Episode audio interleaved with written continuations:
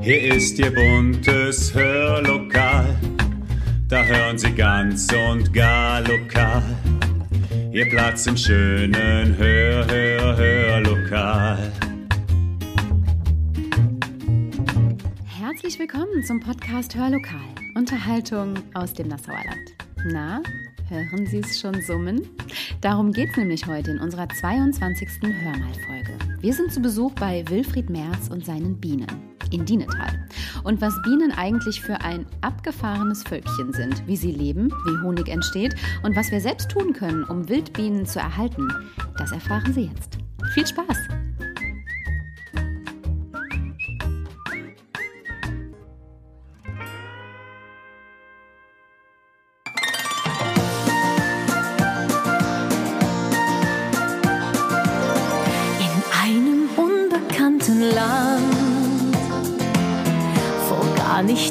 Allzu langer Zeit war eine Biene sehr bekannt.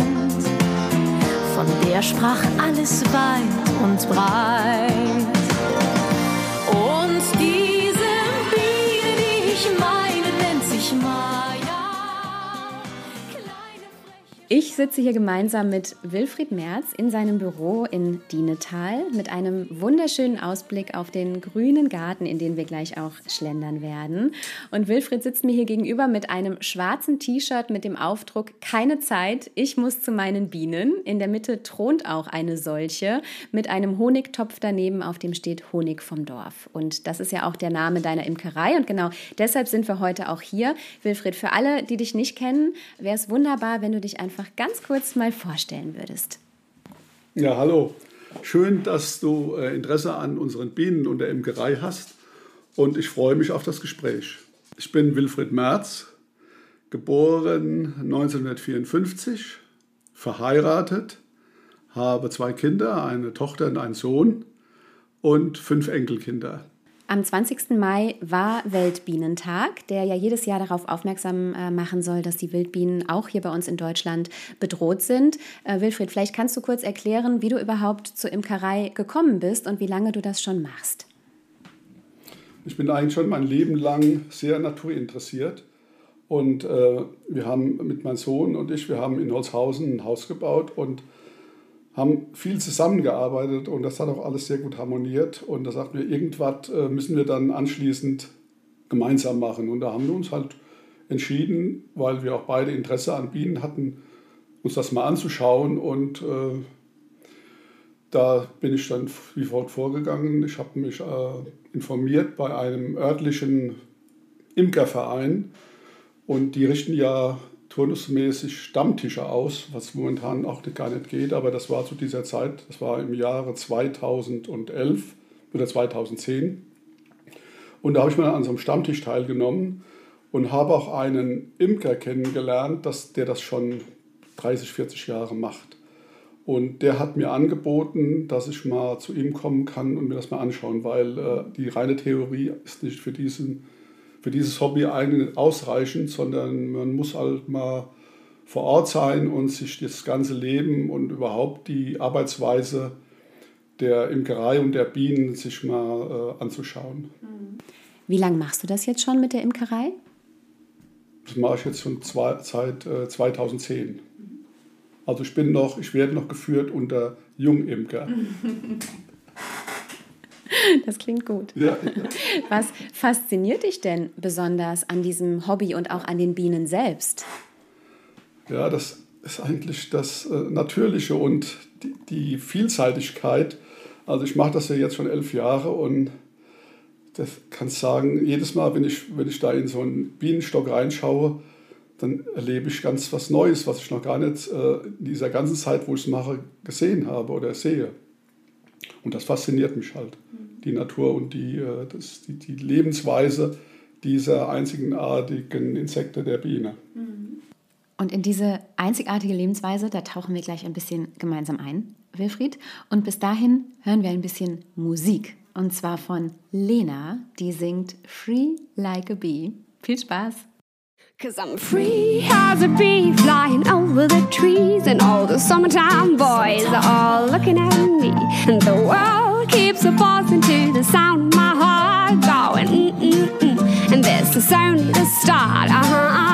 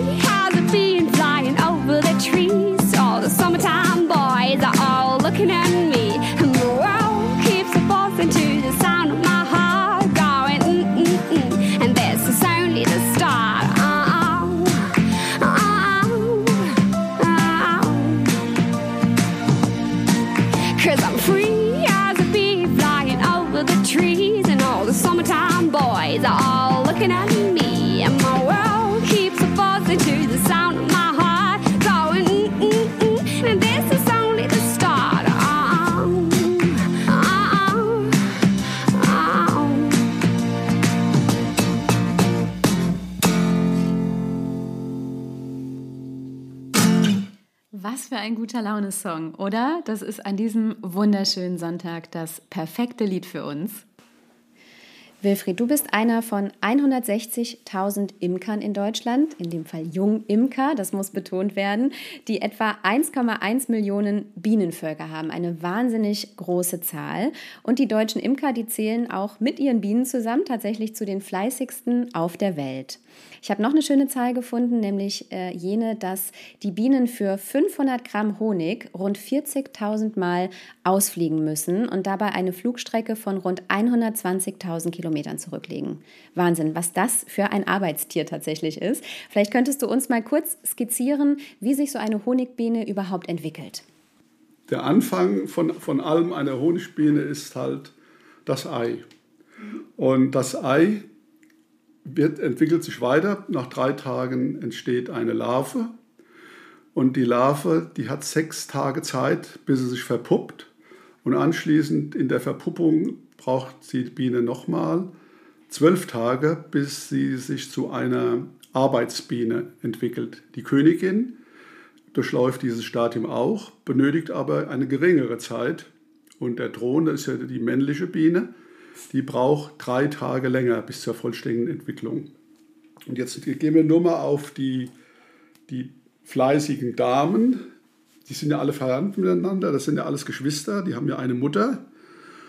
Sind eigentlich Stiefgeschwister, der heißt das so Stiefgeschwister, weil äh, das kann sein, dass sie verschiedene Väter haben. Die Königin, die wird ja von mehreren Drohnen, Drohnen das sind die männlichen Bienen, begattet, außerhalb des Kastens. Die äh, fliegt aus, wenn sie in der Lage ist oder wenn sie so weit sich entwickelt hat, dass sie, äh, dass sie wieder, dass sie sich äh, eventuell Junge machen kann oder dass, dass sie Eier legen kann. Fliegt aus und wird von mehreren Drohnen begattet. Und deswegen sind im Bienenstock alles Halbschwestern. Die weibliche Biene, die Arbeiterin, sagen wir, entwickelt halt verschiedene Stadien.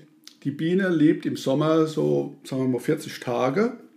Und die Stadien, die teilen sich folgendermaßen auf. Die Biene fängt nach dem Schlupf, also nach 3, 6, 12, nach 21 Tagen fängt sie mit ihrer ersten Aufgabe an und sie ist dann erstmal eine Putzbiene. Das macht sie ein paar Tage und dann entwickelt sie sich weiter zur Ammebiene. Und die Ammenbienen, das sind ja diejenigen, die die Brut versorgen, die den Nektar, den sie von den äh, Flugbienen bekommen, umwandeln und damit ihre Brut füttern. Und dann kommt sie zur Honig, dann kommt das nächste Stadium, ist die Honigmacherin. Die äh, macht halt aus den Pollen und aus dem Nektar macht die den Honig und gibt sie weiter an die Königin oder an die werdende Königin oder auch an die werdenden weiblichen Bienen, die Arbeiterinnen oder an die Drohnen, die männlichen, äh, männlichen Bienen. Dann das nächste Stadium ist die Baubiene, die die schönen Waben herstellt. Anschließend kommt eine Wächterbiene, die vorne vorm Flugloch darauf achtet, dass keine fremden Eindringlinge in das Volk eindringen. Und dann kommt das letzte Stadium, ist halt die Sammelbiene. Das ist die Biene, die wir sehen, wenn wir uns mit, wenn wir eine Biene sehen, die da rumfliegt.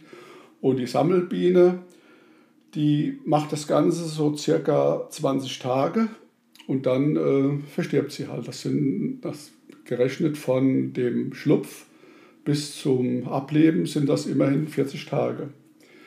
Im Gegensatz dazu gibt es halt zum Herbst hin entwickeln sich die Winterbienen.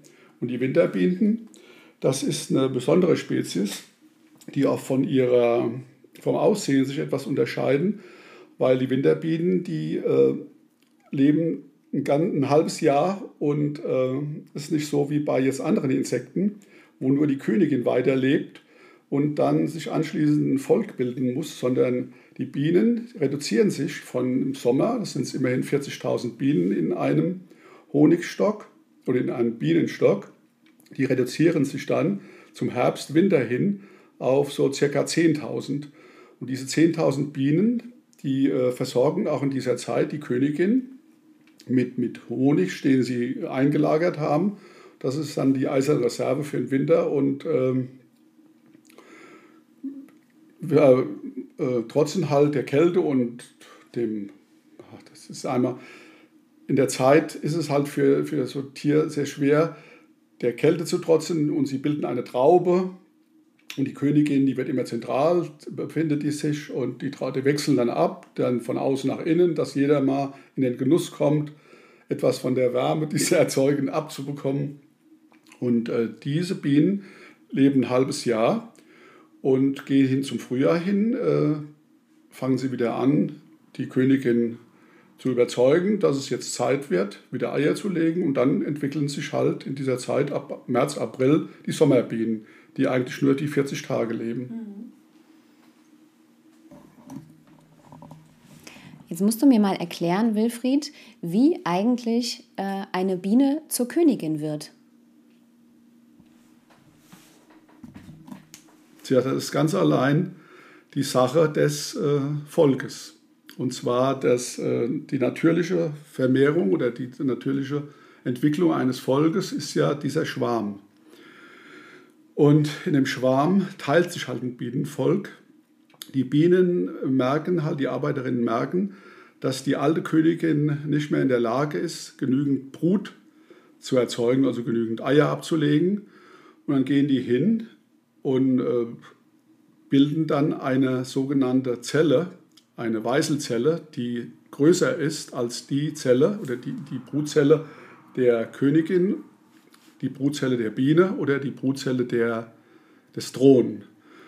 Und äh, jetzt, wenn die äh, ausschlüpft, jetzt die junge Königin, dann verlässt die alte Königin mit ca. 20.000 Bienen den den Bienenstock. Und das sind dann die Schwärme, die man ab und zu mal, vielleicht hat es schon der eine oder andere mal gesehen, die dann irgendwo sich an Äste hängen oder Nisthöhlen suchen und äh, der jungen Königin Platz machen. Also das klingt... Alles gut. Das klingt auf jeden Fall nach ganz viel Demokratie in einer modernen Patchwork-Familie. Aber wie entscheidet sich denn jetzt, ob eine Biene eine Arbeitsbiene bleibt oder ob sie eine Bienenkönigin wird? Das entscheidet ganz alleine die, äh, das Volk. Und zwar, es wird eine große Zelle gebildet und nur aufgrund des, der Pflege und der der Ernährung dieser, dieser angehenden Königin entsteht sie auch. Sie wird mit äh, Gelee Royal gefüttert, hat vielleicht der andere eine, eine oder andere schon mal gehört. Und dadurch entwickelt sich halt dann eine Königin. Ist also nur eine Sache des, des äh, Futters, dass sie sich so entwickeln kann. Aber so eine Bienenkönigin unterscheidet sich doch auch optisch von einer Arbeitsbiene, oder? Ja, die ist schon, also die, die einfache, die Königin ist circa ein Drittel größer. Mhm. Also es ist halt für den Imker oftmals schwer, in Bienenstock mit 40.000 Bienen die Königin herauszufinden, aber ist halt nur ein Drittel größer als mhm. eine gewöhnliche mhm. Arbeiterin. Der Thron ist auch etwas größer und hat große Augen, aber das kannst du ja gleich äh, sehen, wenn wir mal zum Bienenstock gehen. Mhm. Und ich würde sagen, genau das machen wir jetzt und schauen uns einfach mal an, was es bei euch im Garten so zu entdecken gibt. Und während wir das tun, habe ich noch ein bisschen Musik für Sie, auch mit dem Titel Honey von Moby. Sie kennen es bestimmt. Viel Spaß! And my honey come back. Sometime I'm on a red back jack. Sometime I get a hop in my back. Sometime I'm going over here. Sometime and my honey come back. Sometime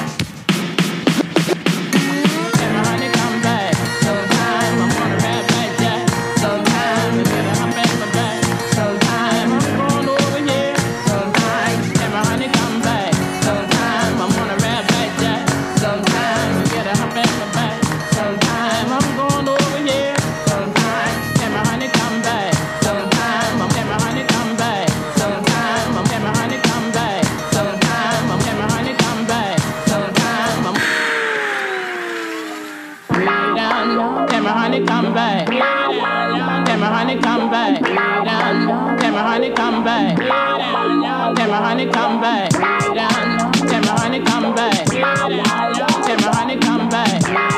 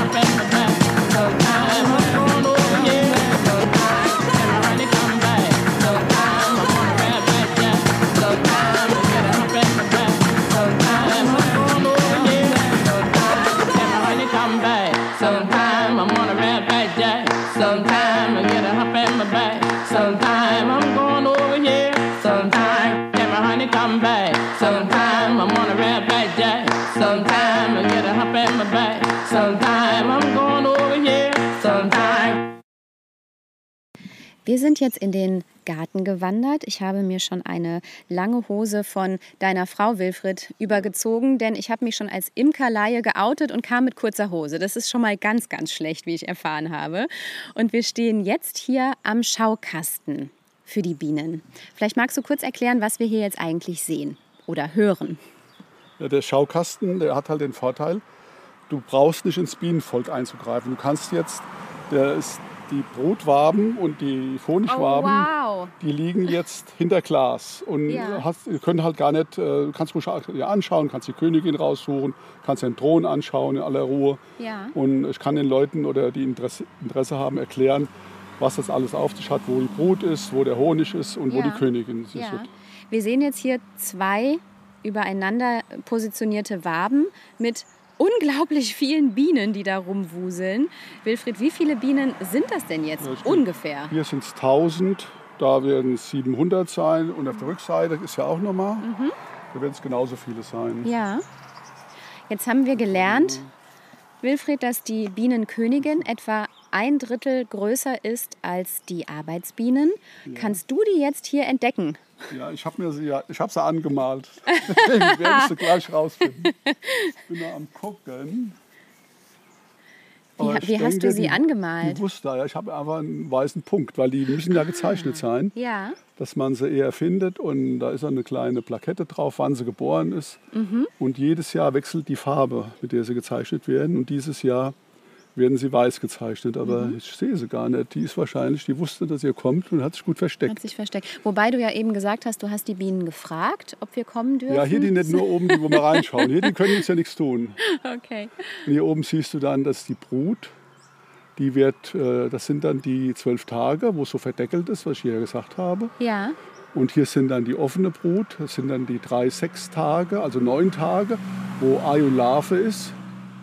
Und hier sind zwölf Tage Larve. Hier siehst du einen Thron, der ist dicker, und der hat auch große Augen, weil der muss ja die Königin finden, wenn sie am Hochzeitsflug ist. Ja. Aber Wilfried, die wuseln da alle für mich einfach nur furchtbar durcheinander. Aber das hat ja irgendwie System. Ja, ich habe dann Was ja gesagt, machen die Bienen gerade? Ja, das ist halt die Aufgabe, die die haben. Das ist Reinigen und die Wächterbienen, die sind hier unten irgendwo reinigen und füttern. ja. Der, die, die Larven hier, die Eier und die Larven, die werden ja noch gefüttert. Wenn sie Mhm. näher verdeckelt sind, brauchen sie es nicht mehr. Ist, dann kommt die Entwicklung der, der Biene ja zustande. Ja. Und hier siehst du den Honig, den sie dann da eingelagert haben. Siehst du, da ist er verdeckelt mit Wachs. Mhm. Damit wird er konserviert. Und wenn sie den brauchen, dann machen sie halt die, Deck, die Wachsschicht weg und äh, füttern damit Mhm. die Bienen. Das sind dann die Ammenbienen, die den, die Brut füttern. Ich gucke gerade noch mal auf der anderen Seite, ob ich da die Königin finde. Ja, guck mal, die Sonne. Die Königin, die hat sich heute scheinbar gut versteckt und möchte nicht gesehen werden. Auf der anderen Seite des Schaukastens verbergen sich nochmal ungefähr genauso viele Bienen. Also haben wir quasi auf ungefähr einem halben Quadratmeter 4000 Bienen? Ja, das werden so 3000 sein. Ja, Wahnsinn. Aber das ist ja nur hier, zum, dass man es besser sieht, sind ja die Waben übereinander angeordnet. Mhm. Im Kasten nachher, wenn wir da reinschauen, sind sie ja nebeneinander Ja. angeordnet. Ei, wo ist sie denn? Die hat keine Lust. Und wenn die jetzt weg sein sollte, wenn die, sagen wir mal, wenn die stirbt oder so, dann entwickelt das Volk eine neue. Mhm. Dann äh, nehmen die so ein Ei und machen eine Weißelzelle und damit bilden sie die neue Königin. Mhm. Aber ich gebe noch nicht auf. Fliegt die Bienenkönigin auch raus? Ja, nur wenn sie, ah, hier ist sie, guck, wenn sie im Schwarm, Ach, da. wisst ihr, die ist etwas größer, gut einen langen Hinterleib Ja. Und die lebt so circa vier Jahre. Ja. Wird nur ein einziges Mal begattet und legt jeden Tag bis zu 2000 Eiern. Wahnsinn. Muss man sich mal vorstellen. Ja. Und das macht sie dann das, den ganzen Frühjahr und ganzen Sommer über. 2000, die sind so circa zwei Millimeter lang. Und wenn du das eine Reihe machst, dann hast du zwei Meter Strang jeden Tag, was die da. Und die braucht ja ordentlich Futter. Und die wird so von den Bienen wird sie auch gefüttert. Und die hält sich gerne der Brut hier auf, weil da fällt immer ein bisschen Futter ab Ja. für sie.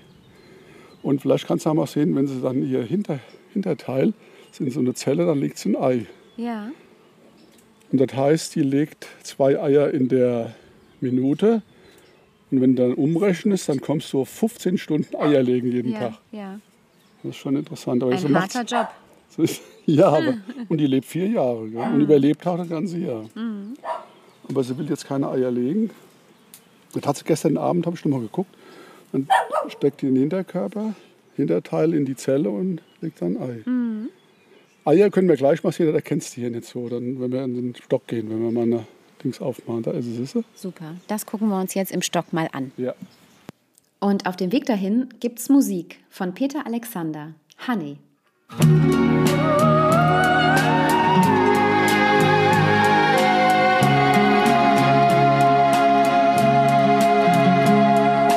Siehst du da die Birke stehen? Ach ja, sie ist so schlank und schön, wie sie es war.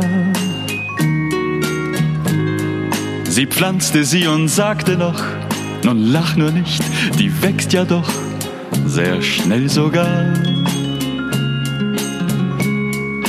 Dann kam bald schon Schnee und sie lief hin und schüttelte voll Angst alle Blätter frei. Lachte ich, sie war traurig, denn das hat ihr wehgetan. Und ich sagte, verzeih. Immer war sie quick und jung, sie war so voll Begeisterung und bös war sie nie. Ich schenkte ihr ein kleines Hündchen, mit dem sie mich dann spielen ließ. Ja, so war sie.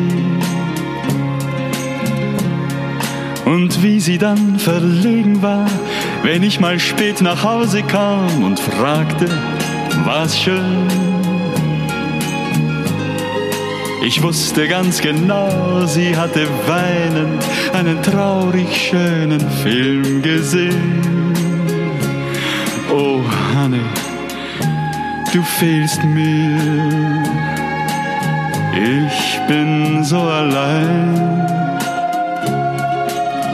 Schön, wie's mit dir war, wird's nie wieder sein. Sie fuhr mit meinem Wagen aus und dann kam sie zu Fuß nach Haus und sagte, Pech. Ich regte mich sehr auf und schrie, sie zitterte, da küsste ich sie und sagte, Blech. Doch plötzlich, ja, da merkte ich, sie weinte still und quälte sich, wenn ich es grad nicht sah. Es war an einem Frühlingstag mit Blumenduft und Finkenschlag, als das geschah. Oh, Hanne, du fehlst mir. Ich bin so allein. Schön, wie's mit dir war, wird's nie wieder sein. Sie sagte nur auf bald zu mir, ich ging, dann traten still zu ihr die Engelein. Sie war so schön, sie war so jung, sie ließ mit der Erinnerung mich ganz allein.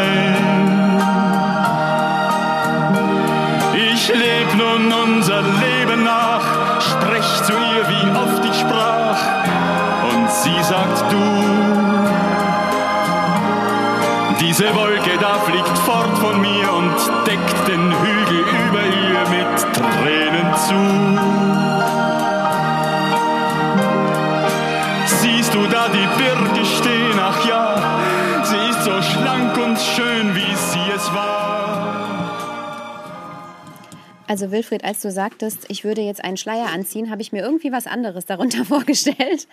Ich trage jetzt also die äh, typische Imker. Uniform, darf man es so nennen.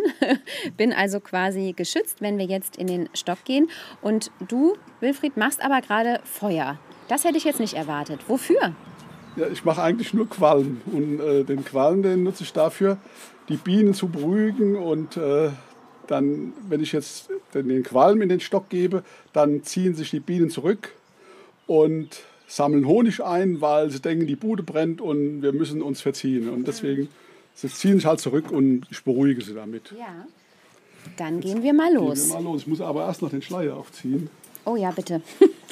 So, Wilfried zieht sich jetzt den Schleier auf. Er hat schon eine ähm, entsprechende Jacke an, ähm, sodass er gleich geschützt ist und die Bienen auch nicht an den Hals oder in die Haare an den Kopf fliegen können. Ja, sag mal, es gibt jetzt Imker, die, es gibt Imker, die ohne Schleier arbeiten, und, aber ich habe sehr regatt und ich habe keine Lust, mich da ins Gesicht stechen zu lassen und anschließend auszusehen wie so ein Monster.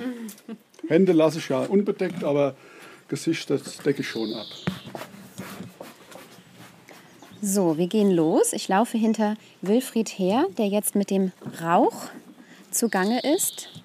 Und hier sehen wir jetzt den Stock vor uns. Ist ungefähr ein Quadratmeter großer Holzkasten. Sieht ein bisschen aus wie eine Truhe. So, ich du mal So. Jetzt ist der Deckel abgenommen und darunter verbirgt sich eine Plexiglasscheibe, sodass man erstmal schauen kann. Und hier fliegen auch schon überall Geht da hin. Oh. Keine Angst. die ersten. Bienen. Wie viele Bienen sind jetzt in diesem Stock Ja, drin? hier werden das Wilfried? 40.000. Also das ist ein ganz Ja, 40.000. ist von letzten Jahr ist das ein Ableger, den ich schon nachgezogen habe. Und Äh. ich denke, das sind so 40.000 Bienen. Ja, das ist viel. Ja, das ist einmal hier vorne. Ich, hab, ich äh, imkere mit einer Goldsbeute. Das ist eine Trogbeute. Ich habe hier vorne am Flugloch den Brutraum und habe hier hinten habe ich den äh, Honigraum. Und ist abgesperrt Jetzt durch ein Absperrgitter. Jetzt Teil des Kastens offen und ich hätte erwartet, dass die Bienen jetzt wie verrückt alle Gar nicht, hinausfliegen. ganz zahm sind die. Ne? Machen sie gar nicht. Die bleiben alle sitzen. ein bisschen Rauch und dann ziehen sie sich zurück. Ja. Aber hier das Volk ist neugierig, die kommen gleich wieder hoch, aber sie sind halt harmlos. Hm. Und natürlich fliegen jetzt auch einige Bienen um uns herum, aber die scheinen sich nicht großartig äh, für uns zu in, an uns für uns zu interessieren. Die haben mich jetzt kennen, also die kennen mich jetzt allein durch meine ruhige Art, die ich jetzt an den Tag lege, weil das ist halt das A und O, wenn du mit Bienen arbeitest, dass du Zeit hast und dass du ganz ruhig und besonnen arbeitest. Ich hatte einen Bekannten, der auch geimkert hat. Und äh, wir haben uns kennengelernt im Imkerverein und da sagt er zu mir, "Ah, meine Bienen, die machen mich voll, die sind so aufgeregt und, und fliegen hoch und stechen, wer weiß wie. Und da habe ich gesagt, ich komm mal mit, ich gucke mir das mal an. Da bin ich zum hochgefahren, haben wir es halt angeschaut. Ja, ich habe dann das Ganze, ich habe angefangen, habe geimkert, habe gesagt, die sind noch ganz ruhig, was willst du denn? Das sind noch ganz liebe Bienen. Und da sagte ich zu ihm, "Ja, zeig du mal, was, was du da, wie du dann mit den Bienen arbeitest. Und da ging schon los, Deckel auf und Klapper, Klapper und alle Gewalt und, und, und hat gescheppert da. Ja klar, und dann sind die Bienen aufgeregt und fliegen auf. Ja. natürlich. So, hier siehst du jetzt alles, den Honig. Also An- Wilfried hat jetzt eine Wabe, so nennt man es, glaube Ja, ich, eine- herausgeholt Ja. und die Bienen bleiben auch da ganz friedlich sitzen Ja. Und arbeiten einfach weiter. Das ist jetzt eine Randwabe, die ist mit Honig bedeckt. Siehst du jetzt hier in den Zellen, siehst du den Honig da. Und hier ist das Wachs, mit dem es konserviert wird. Und äh, Ja. das ist der, wenn der Honig reif ist, wird er mit Wachs konserviert. Und wir hören es jetzt auch tatsächlich ganz kräftig fliegen.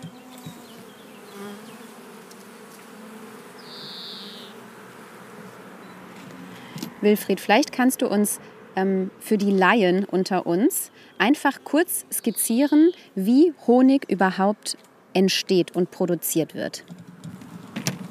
Ja, warte mal, ich gucke jetzt gerade hier. Jetzt habe ich hier eine Drohnenwabe gezogen. Hier werden nur Männer nachgezogen. Das sind also, siehst du, hier sind die Larven, die dicken Fetten, Ja. die jetzt nochmal se sechs Tage sich so in diesem Stadium befinden. Hier sind jetzt die, die sind etwas höher, weil die Drohnen, das siehst ja, wo ist dann gerade mal eine, ich sag, nachher hol ich mal eine raus, die sind ja größer und des, deswegen haben sie auch eine größere Zelle, wo sie aufwachsen können. Wie ist jetzt alles, ähm, das nennt sich jetzt der Baurahmen und ist verdeckelt mit den, mit, nur mit Drohnenbrut, das sind nur die Männer, werden hier Ja. nachgezogen. Ja? ja. Jetzt Und- kommt die Wabe Ja, die nehme ich mal hier zur Seite, hier vorne habe. rein. Genau, und wird eingehängt. Und alles ganz ruhig, siehst du, Ja. passiert gar nichts. ne? Ja, du trägst auch keine Handschuhe und fasst das ganz problemlos an, ohne dass die Ja, Bienen halt dir und, gefährlich werden. Ja, da kommt immer mal vor, dass einen Stich, aber dann bist du immer selbst dran schuld. Dann drückst du eine, passt nicht auf, aber Mhm. so, dass sie in die Hand stechen, kommt gar nicht vor. Und hier siehst Jetzt du kommt die jetzt, dritte Wabe heraus. Da siehst du jetzt die, wo die Arbeiterinnen nachgezogen werden. Das ist die Brut. Und hier sind dann äh, auch teilweise Eier und Larven. Und wenn sie das Stadium erreicht haben, wird es hier verdeckelt. Und, Mhm. und hier ist jetzt, hier, das, ist, das ist ein Thron, guck. Hier, Uh. nee, die machen, die, die stechen nicht. Okay. Drohne können nicht stechen. Nein, die Drohnen stechen. Sehen Sie, haben jetzt die großen Augen, Ja. habe ich ja eben erzählt. Und die, die stechen nicht. Damit kannst du üben. Da kannst du Zeichnen üben, wenn die Königin dann anfasst. Ja, Wilfried hat jetzt einen Drohnen einfach so auf der Hand. Der läuft da ganz friedlich umher. Das sind halt Männer, die sind lieb. Lieb und ausgeglichen bei mir. Darfst du nur den falsch erwischen. Ich muss immer gucken. Hier ist auch wieder einer, siehst du? Willst du mal einen nehmen? Na, hast keine Hand frei. ich habe, ich habe leider keine Hand frei.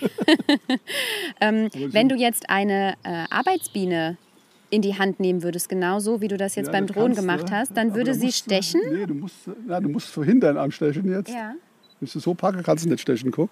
ja.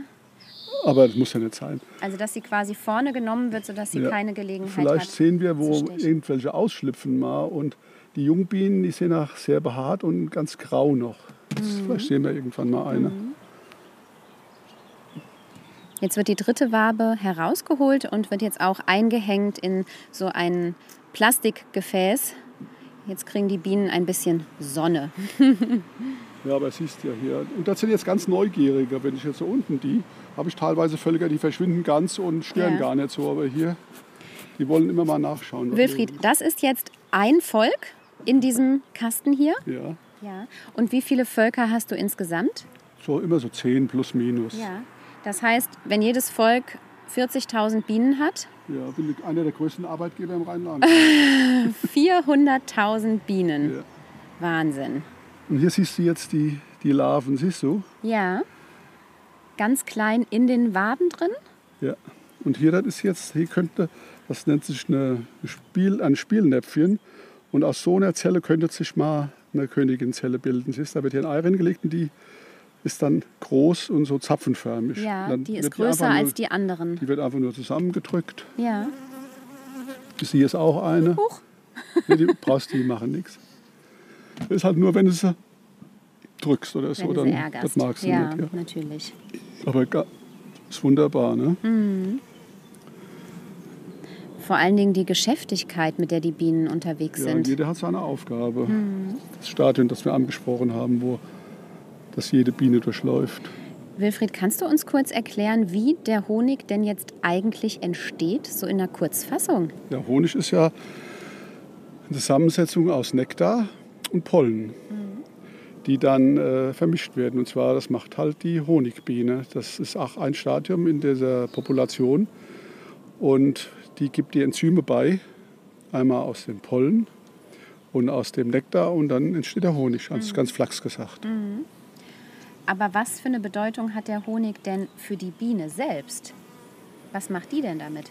Das, äh, die lagern das ja ein als Nahrung für den Winter.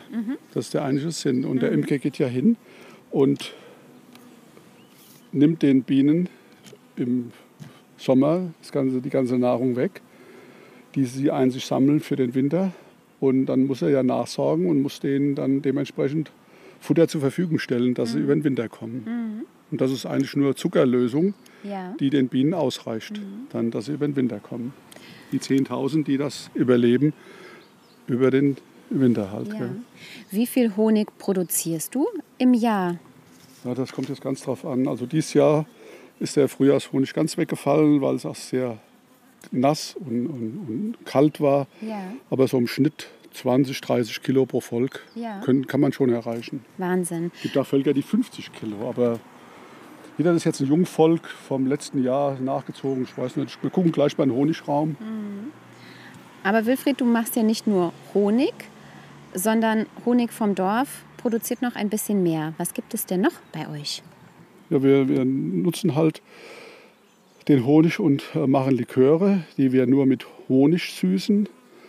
Und äh, Eierlikör zum Beispiel und Schlehenlikör, Honiglikör machen wir auch. Und äh, was ich auch probiert habe und was jedes Mal irgendwie anders schmeckt, ist der Met, den ich da produziere jedes Jahr. Ja. Und der auch äh, sehr guten Anklang findet. Und äh, ist halt nicht, ich, ich lasse den ganz ausgären und hat so eine halbtrockene bzw. trockene Note. Schmeckt fast wie so ein Spätburgunder. Ja. Also da wirst du nicht vermuten, dass der aus Honig die, der Wahnsinn. Ursprung ist. Ja. Wilfried, du hast jetzt äh, gerade in der Zwischenzeit die Königin hier rausgefangen. Die sitzt jetzt in so einer kleinen ja, Ein kleiner Käfig. genau im kleinen Käfig. Und die Arbeitsbienen, die ähm, laufen da schon fleißig drumherum. Wie erkennen die denn jetzt eigentlich ihre Königin? Es wird alles äh, in so einem Honigstock, wird der Austausch über Pheromone gesteuert und dadurch erkennen die die Königin. Und siehst ja, die sind jetzt hier auch interessiert an ihr und die können ja auch hier rein. Jetzt durch die Schlitze hier vorne können die in den Käfig reingehen. Ja. Und die Königin selbst ist ja zu dick, die schafft das nicht, da durchzugehen.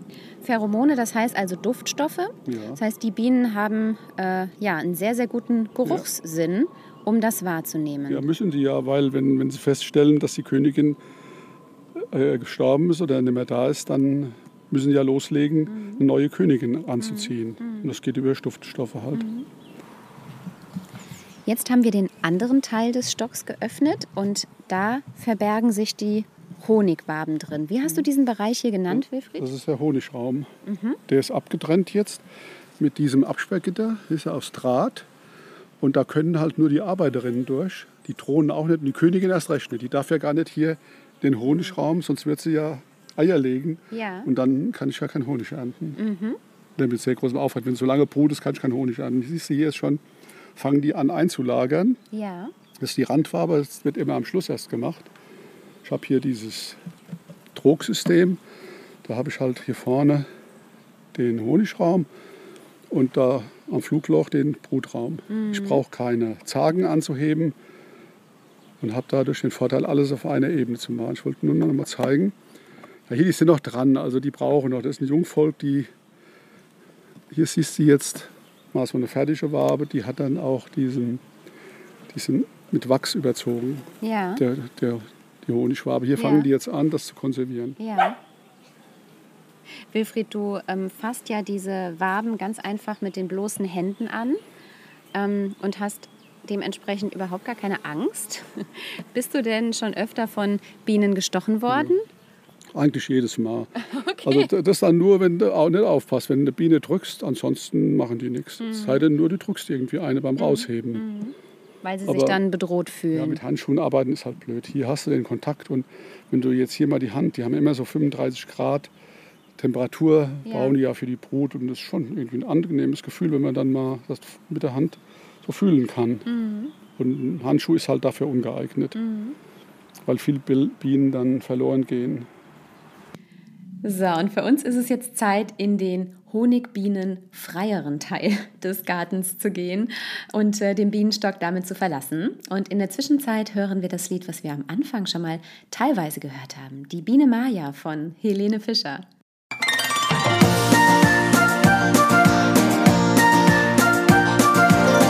In einem unbekannten Land, vor gar nicht allzu langer Zeit, war eine Biene sehr bekannt. Von der sprach alles weit und breit. Und diese Biene, die ich meine, nennt sich Maya.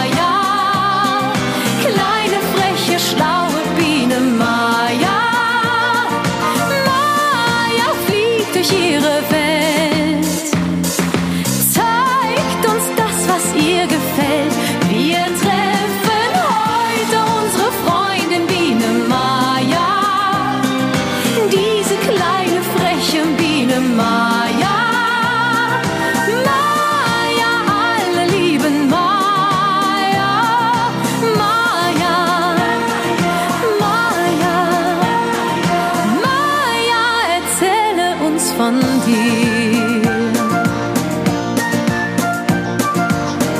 Wenn ich an einem schönen Tag durch eine Blumenwiese gehe und kleine Bienen fliegen sehe, denk ich an eine, die ich mag.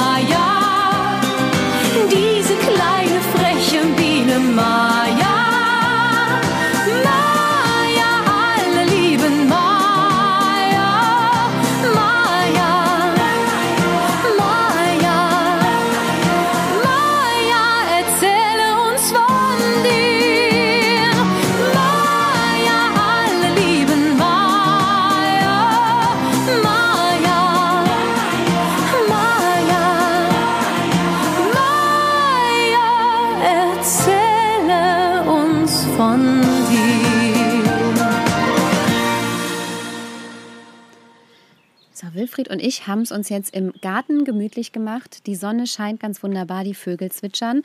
Wir stecken nicht mehr in unserem Imker-Outfit und wollten jetzt aber gerne noch darüber sprechen, was wir eigentlich jeder von Ihnen da draußen tun kann, um den Wildbienen im Alltag quasi eine Unterstützung zu sein. Denn Wildbienen sind ja von ganz vielen ähm, ja, Veränderungen betroffen, was das Klima betrifft. Ob es die Temperaturzunahme ist, Hitze, Kälte, Extreme, es wird immer trockener, ähm, es gibt großflächige Stürme, Starkregen. Das beeinflusst ja alles das Leben der Wildbiene.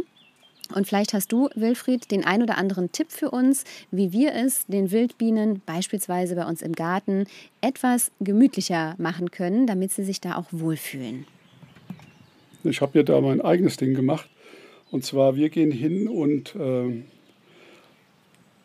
äh, lassen den Rasen so sprießen, wie er ist, und mähen nur dort ab, jetzt im Frühjahr und Frühsommer und Sommer, wo, wo wir hergehen oder wo wir es mal hinsetzen. Ansonsten lassen wir den einfach mal so wuchern und mähen erst dann ab, wenn das Wachstum der, der Pflanzen oder der, der Gräser sowieso beendet ist und die Insekten wirklich keine Nahrung mehr finden, weil äh, das ist halt das A und O, dass man denen die Möglichkeit gibt, auch im heimischen Garten äh, Nahrungsmittel oder Nahrung zu finden. Und das verhindern viele, indem sie alles Ratzeputz abschneiden und dann kommt da auf die Blumenauswahl drauf an. Man soll halt solche Blumen nehmen, die, wie nennt sich das jetzt, nicht, nicht gefüllte Blumen.